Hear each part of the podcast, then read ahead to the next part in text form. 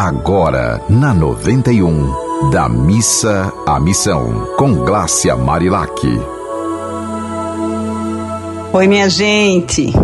Como é que vocês estão? Eu estou bem feliz por estar aqui falando com vocês sobre alguém tão especial que é Alta de Souza, que inclusive foi uma das minhas inspirações para escrever o livro 108 Poemas para Simplificar a Vida. E aí, o poema principal da Alta, né, é o Horto. E esse poema, ele é bem grande. Aí eu reservei algumas partezinhas aqui para conversar com vocês. Ó, eu vou ler algumas estrofes. Essa fala assim: não tenha medo do sofrimento. Ele é a escada do paraíso. Contemplo os astros do firmamento, doces reflexos de meu sorriso. Mesmo das noites a mais sombria, sempre conduz-nos à luz do dia. Guia o meu passo nos bons caminhos, na longa estrada cheia de espinhos. Longe, bem longe naquele monte, não brilha um astro de luz divina? É o dilema de minha fronte, é a esperança que me ilumina. Dizei alegres, foi passear, foi colher flores para o altar. Dizei sem prantos, a tarde é linda, anda nos campos, brincando ainda. Livrai sua alma do frio açoite, das ventanias que traz o inverno. Cerrai-lhes os olhos na grande noite, na noite imensa do sono eterno. Então, Alta de Souza ela tinha esse lado poético, né, esse lado literário muito forte. E ela conseguia transcender as suas dores, já que ela teve foi diagnosticada com tuberculose ainda muito jovem. Ela conseguia conseguia transcender as suas dores fazendo realmente algo muito importante para a humanidade.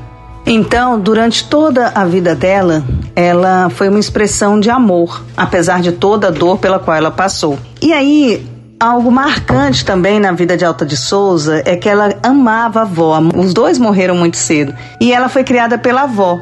E a avó dela marcou muito a vida dela como uma pessoa que passava segurança, né? Apesar de toda a dificuldade, mas ela tinha ali uma família que passava essa segurança. Ela também perdeu um irmão então foi assim uma, um, uma sequência de tragédias que, claro, impactou a vida né, de uma Adolescente Alta de Souza morreu antes dos 30 anos de idade, acho que com 24 anos. E durante a vida toda ela passou por essas grandes dificuldades, né? Que é perder pai e mãe muito cedo, perder irmão, perder familiares muito próximos, amigos, porque foi numa época difícil, né? A tuberculose realmente era uma doença que acabava é, fatalmente com muitas vidas.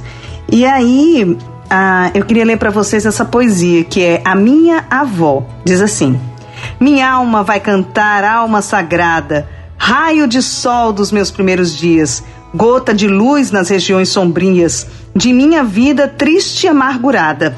Minha alma vai cantar, velhinha amada, rio onde correm minhas alegrias Anjo bendito que me refugias nas tuas asas contra a sina irada. Minha alma vai cantar, transforma o seio num cofre santo de carícias cheio. Para este livro, todo o meu tesouro, eu quero vê-lo em desejada calma, no rico santuário de tua alma, hóstia guardada num cibório de ouro.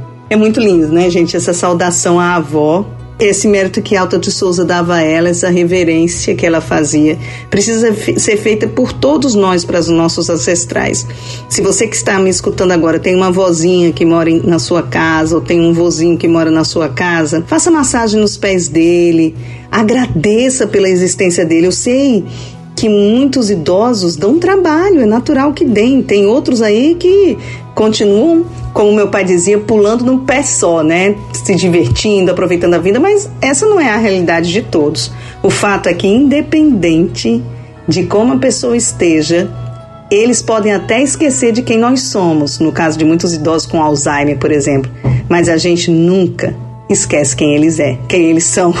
E aí a gente consegue de fato cumprir nossa missão nesse momento da vida deles, que é dar o apoio que eles deram pra gente quando eles cuidaram de nós. Então, eu espero que vocês tenham gostado desse nosso encontro de hoje e vamos nos encontrar amanhã, fechando essa semana de Alto de Souza. Um beijo para todos. Você ouviu Da Missa à Missão com Glácia Marilac.